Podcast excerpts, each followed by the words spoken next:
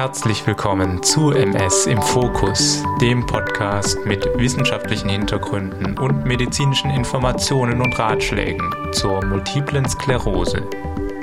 Liebe Hörerinnen und Hörer von MS im Fokus, mein Name ist Adrian Mick Schumacher und ich bin Arzt und Host dieser Sendung.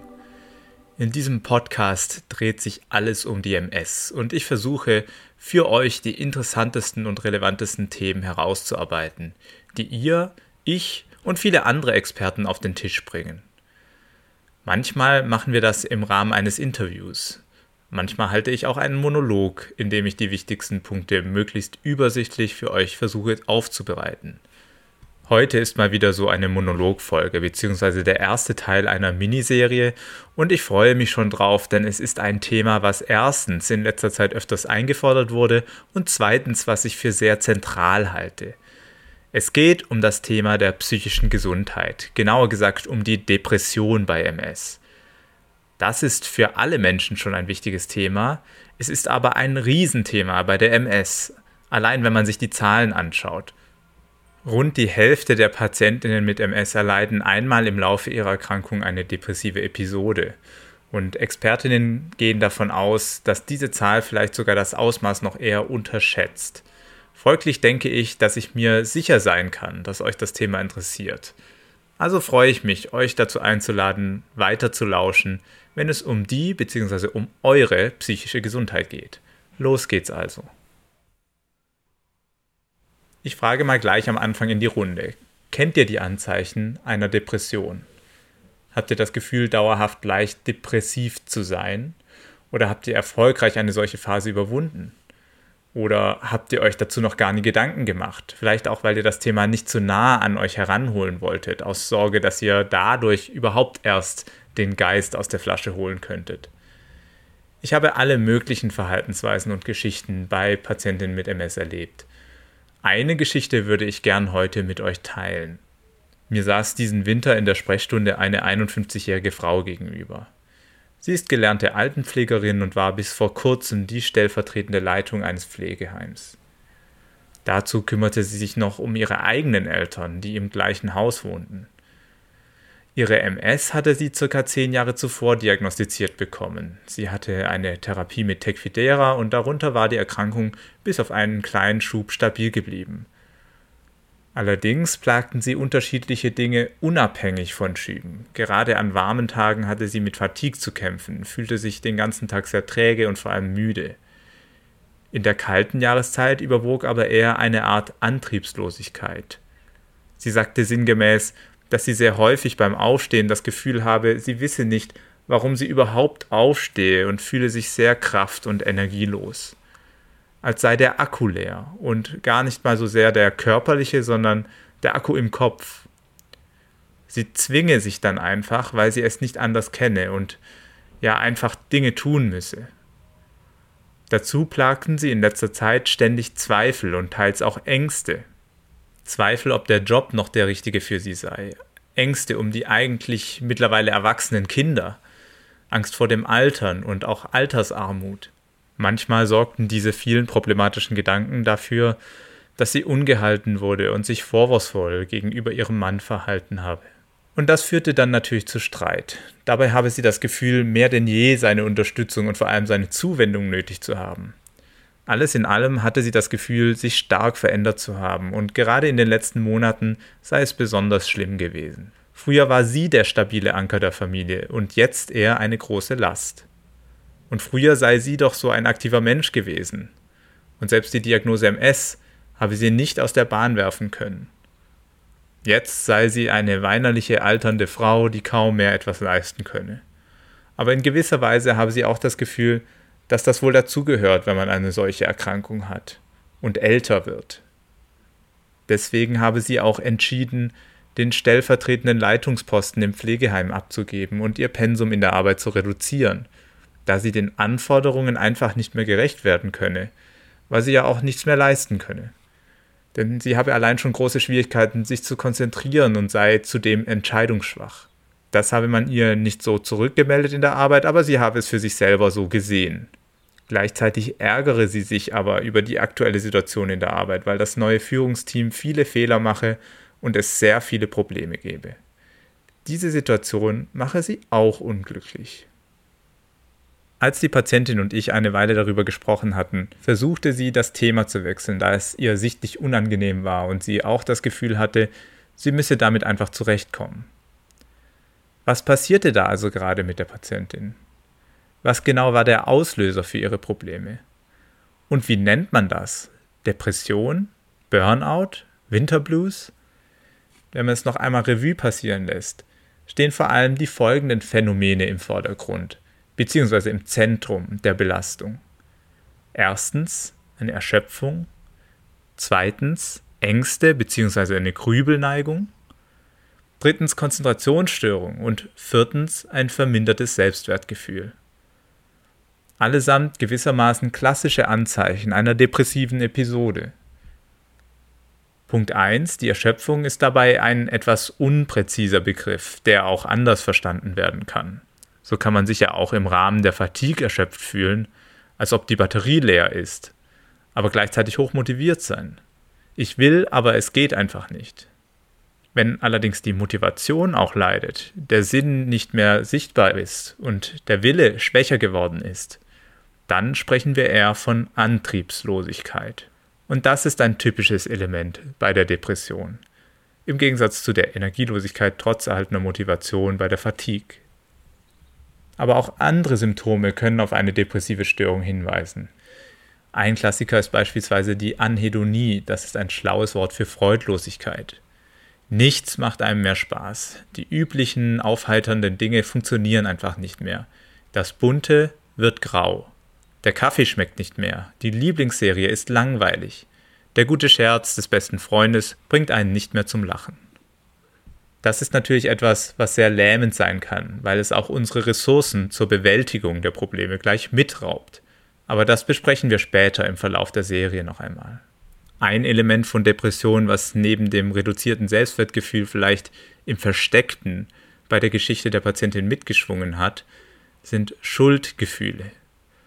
Sie fühlte sich schuldig gegenüber ihrem Mann und der Familie und bezeichnete sich tatsächlich selber als eine Last – Sie hatte aus ihrer eigenen Herabwertung heraus ihre Stelle abgetreten und fühlte sich im Nachhinein dafür auch noch ein bisschen schuldig.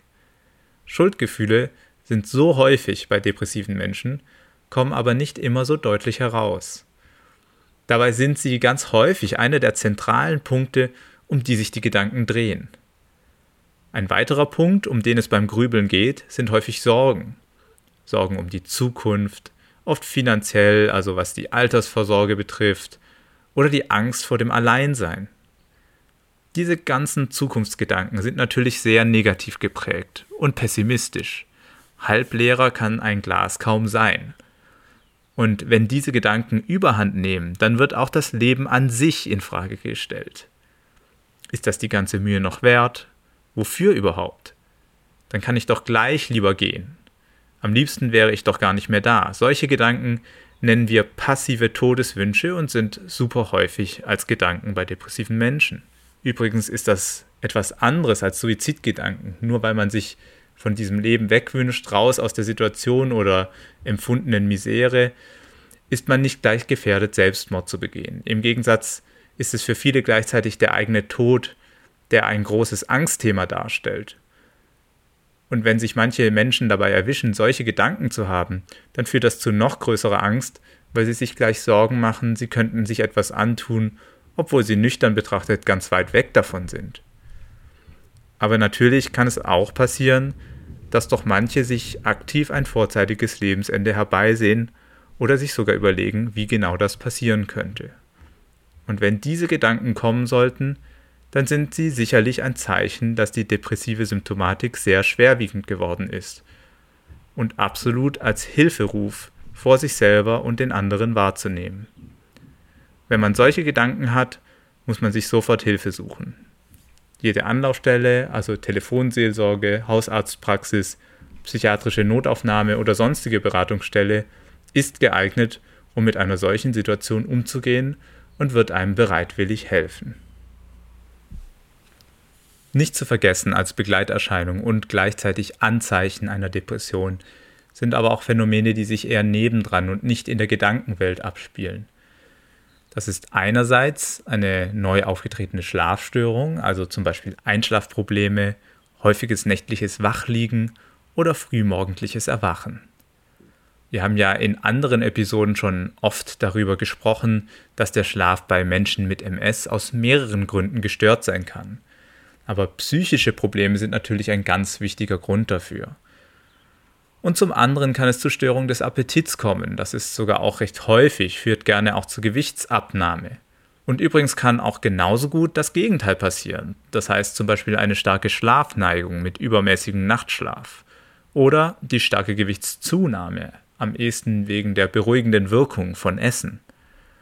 Das heißt, sowohl Schlaflosigkeit oder vermehrtes Schlafbedürfnis sowie Appetitverlust oder übermäßiges Essen gehören zu den Dingen, die eine Depression diagnostisch definieren.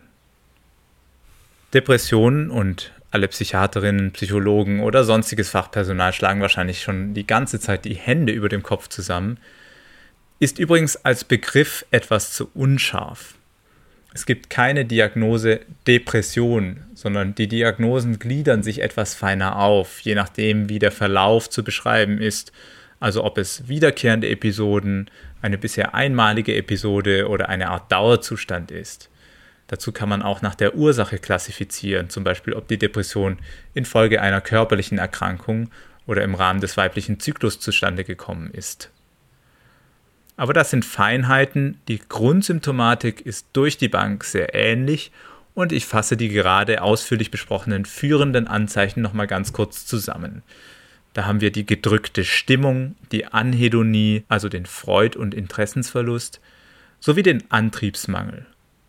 Dazu kommen Probleme mit Konzentration und Aufmerksamkeit, beziehungsweise damit Entscheidungen zu fällen, oder ein vermindertes Selbstwertgefühl und Selbstvertrauen, ebenso wie gehäufte Gefühle von Schuld und Wertlosigkeit. Negative und pessimistische Zukunftsperspektiven prägen die Sicht auf die Welt und im Extremfall kommen Suizidgedanken oder Pläne dazu. Daneben leiden Menschen mit Depressionen gerne an Schlafproblemen sowie an Appetitverlust oder Gewichtszunahme. Nun spielt natürlich der Faktor Zeit und die Frage nach dem Auslöser eine wichtige Rolle. Viele der gerade genannten Symptome oder Probleme kennt jeder von uns an sich selbst. Hier mal traurig, dort mal Schuldgefühle, ein paar Tage Schlafprobleme, eine Woche ohne jegliche Motivation. Das ist das normale Leben. Die gerade genannten Symptome müssen über eine längere Dauer auftreten, und zwar mindestens zwei Wochen am Stück, um eine depressive Episode zu beschreiben. Und oft finden wir Traurigkeit und Niedergeschlagenheit als Reaktion auf ein gravierendes Ereignis in unserem Leben gerade nach Verlusten von anderen Menschen oder uns wichtigen Dingen wie dem Job oder dem angesparten Vermögen, nach Naturkatastrophen oder sonstigen Schicksalsschlägen, dann reagieren wir oft sehr stark mit dem, was wir Trauer nennen oder etwas umständlicher auch Demoralisierung. Das ist ganz normal und damit durchaus auch etwas anderes als Depression, denn hier haben wir ja eine direkt verknüpfte Reaktion, die wellenförmig nach einem bestimmten Ereignis abläuft. Wenn sich die Umstände oder Ereignisse verbessern oder zumindest zeitlich mehr zurückliegen, dann bessert sich auch die Symptomatik und versiegt schließlich irgendwann, sodass unser Alltag wieder normal werden kann. Auch schaffen wir es während solcher Trauerperioden meist noch hier und da unseren Humor oder positive Gefühle durchscheinen zu lassen. Und ganz wichtig, das Gefühl von Wertlosigkeit und Selbsthass kommt hierbei eigentlich in der Regel nicht in der Form vor. Manchmal gibt es Grauzonen und uns fällt die Verarbeitung eines schweren Ereignisses über längere Zeit sehr schwer und wir kommen über viele Wochen in einen Strudel hinein, der in der Gefühlslage sehr ähnlich ist wie bei der Depression. Auch dann sprechen wir noch nicht notwendigerweise von Depression, sondern würden das erst einmal als Anpassungsstörung bezeichnen. Das heißt, wir befinden uns in der Verarbeitung eines gravierenden Ereignisses und tun uns damit über die Maßen schwer und schleppen es länger mit uns herum, als wir es jetzt in einer anderen Lebenslage zum Beispiel tun würden. Oder als unsere Verwandten, die ebenfalls trauern.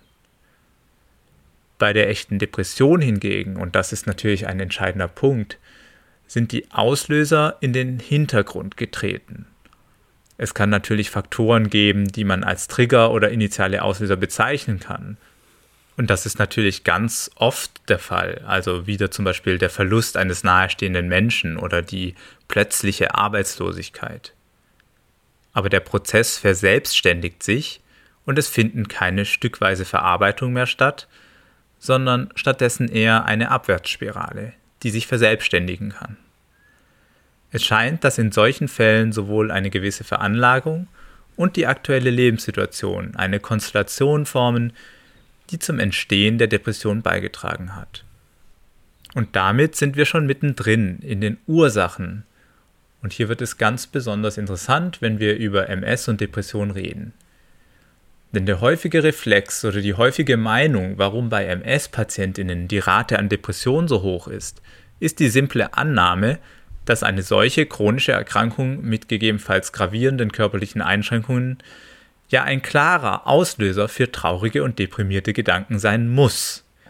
Schwerwiegende Erkrankung, also schwermütige Stimmung, ist doch klar. Aber das ist einfach viel zu einfach gedacht. Und gerade unter den Menschen, die ich kennenlernen durfte, fand ich viele vor, die eigentlich sehr wenig von der MS betroffen waren und mit einigermaßen stabilem Krankheitsverlauf trotzdem ausgeprägte und den Alltag einschränkende Depressionen hatten. Man denke an die Dame in meiner Geschichte. Und gleichzeitig erinnere ich mich an langjährige MS-Patientinnen, die eine deutliche Gehbehinderung hatten und sich ständig an neue Einschränkungen gewöhnen mussten. Und gerade diese Menschen schauten dermaßen optimistisch und selbstbewusst in die Zukunft, dass ich mir am liebsten davon eine Scheibe abgeschnitten hätte. Die Dinge scheinen also etwas komplexer zu sein und daher möchte ich heute gerne ein bisschen weiter mit euch aufschlüsseln, was die Ursachen für eine Depression sind.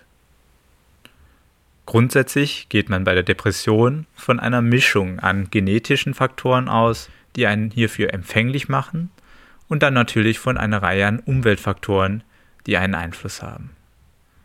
Na super, das ist natürlich sehr präzise. Genau so eine Erklärung finden wir im Internet für ungefähr jede Erkrankung.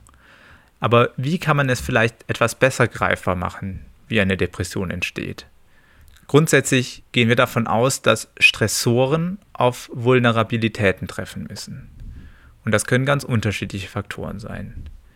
Nehmen wir hierfür ein kleines Bild zur Hilfe. Bei einem Gewitter schlagen Blitze gerne in Bäume ein und können diese stark beschädigen. Wird jeder Baum irgendwann mal vom Blitz getroffen? Natürlich nicht. Denn es kommt auf unterschiedliche Beschaffenheiten, also Vulnerabilitäten, an, die das Risiko erhöhen, ob ein Blitzeinschlag passiert. Wird auch jeder Baum, der durch den Blitz getroffen wird, dann in zwei Teile gespalten? Manchmal ja, manchmal nein, oder? Je nachdem, ob zum Beispiel die Rinde nass oder trocken ist, läuft ein solcher Vorfall eher glimpflich ab oder der Baum wird gespalten. Also auch hier spielt die Beschaffenheit und die Umstände eine gewisse Rolle. Und der Rest ist dann auch Zufall und Wahrscheinlichkeit. Das heißt, ein kleiner Baum im Wald hat eine niedrige Wahrscheinlichkeit, weil die höheren Bäume dort eher betroffen sein könnten.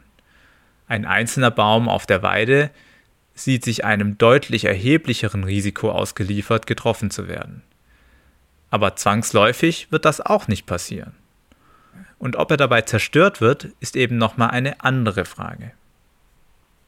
Wenn wir uns nun als Bäume sehen, die von der Depression getroffen werden, dann haben wir auch Vulnerabilitäten und diese sind in diesem Fall zum Beispiel genetische Faktoren, also eine familiäre Häufung von Depressionen, eine Veranlagung als Konstellation von verschiedenen Genvarianten.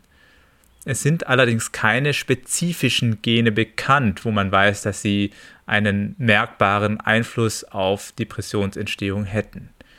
Und Studien, die die Zusammenhänge in Familien erforschen, tun sich gerade bei der Depression schwer, die Genetik von den psychosozialen Faktoren innerhalb der Familie zu trennen. Denn es können ja auch sogenannte erlernte Faktoren sein, wie zum Beispiel problematische Verarbeitungsmuster in unserer Persönlichkeit oder unser Bindungsverhalten, die ja genau in der Familie und Erziehung verortet sind. Gerade letzteres, also das Bindungsverhalten zu der Vertrauensperson, hat in der Ursachenforschung der Depression und anderer Erkrankungen einen wichtigen Einfluss. Man hat herausgefunden, dass eine unsichere Bindung in der Kindheit das Lebenszeitrisiko für Depressionen erhöhen kann.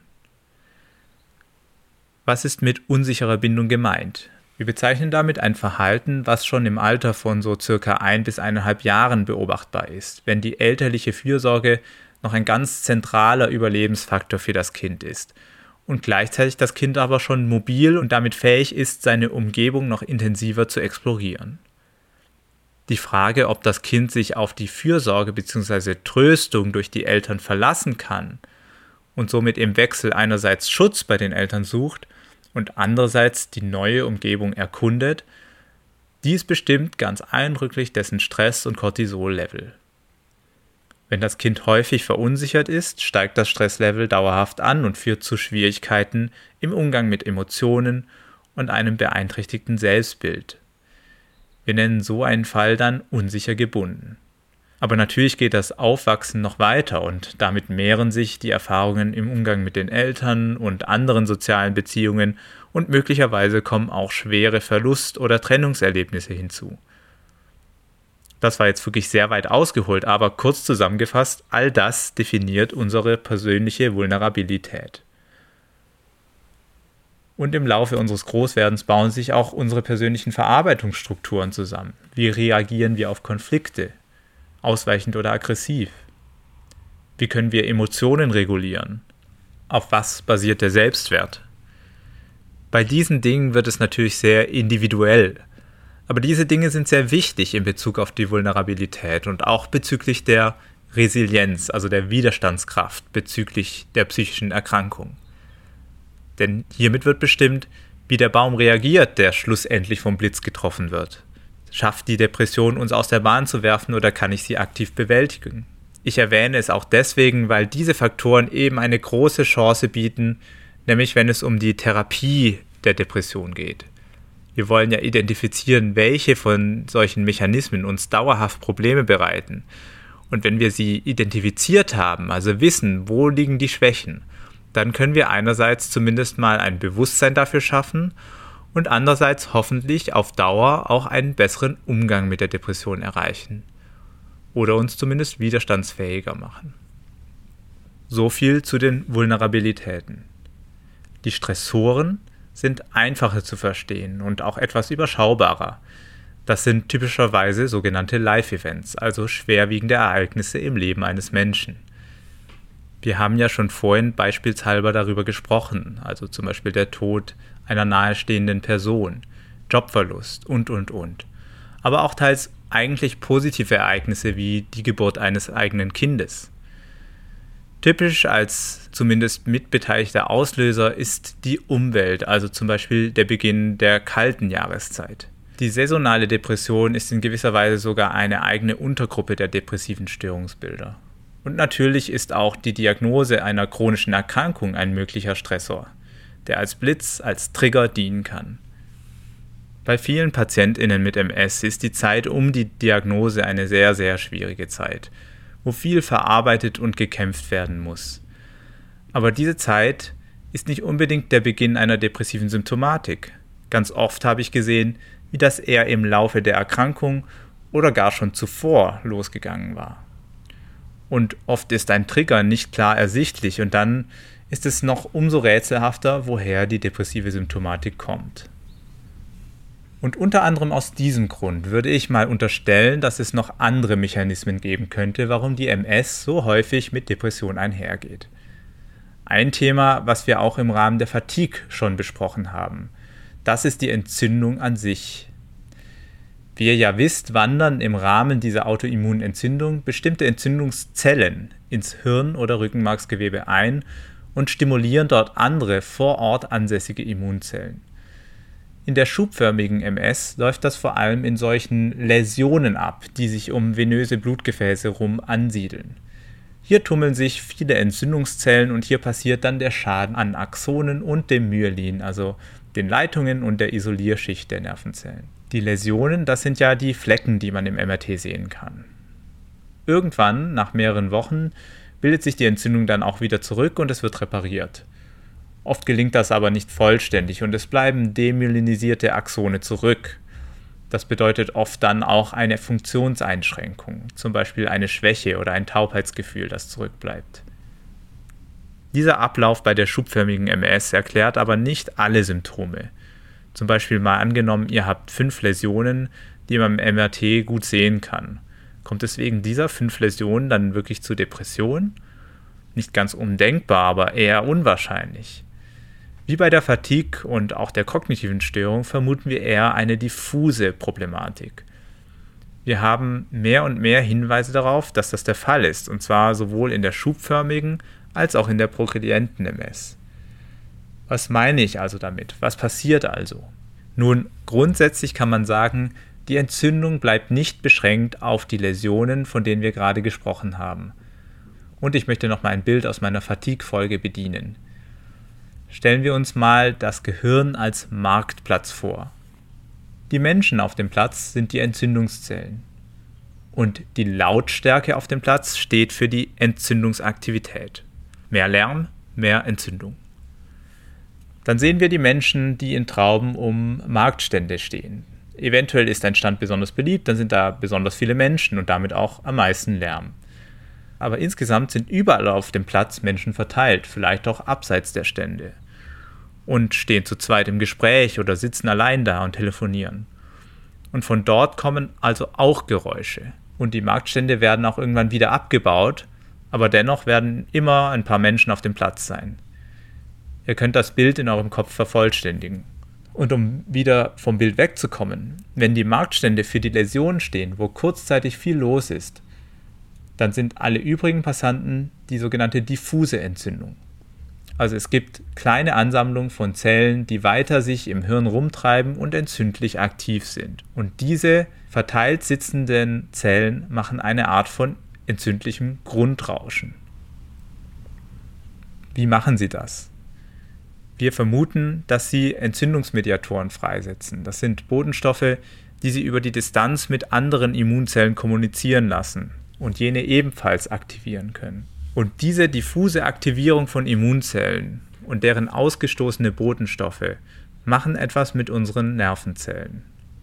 Zum Beispiel findet man Hinweise für den Verlust von Synapsen im Gehirn von MS-Betroffenen. Und interessanterweise passieren ähnliche Dinge auch bei anderen Entzündungen, zum Beispiel im Rahmen eines ausgeprägten Infekts mit hohem Fieber. Auch hier wird das Gehirn mit Zytokin, also diesen Entzündungsbotenstoffen, geschwemmt wahrscheinlich noch deutlich mehr als bei der MS.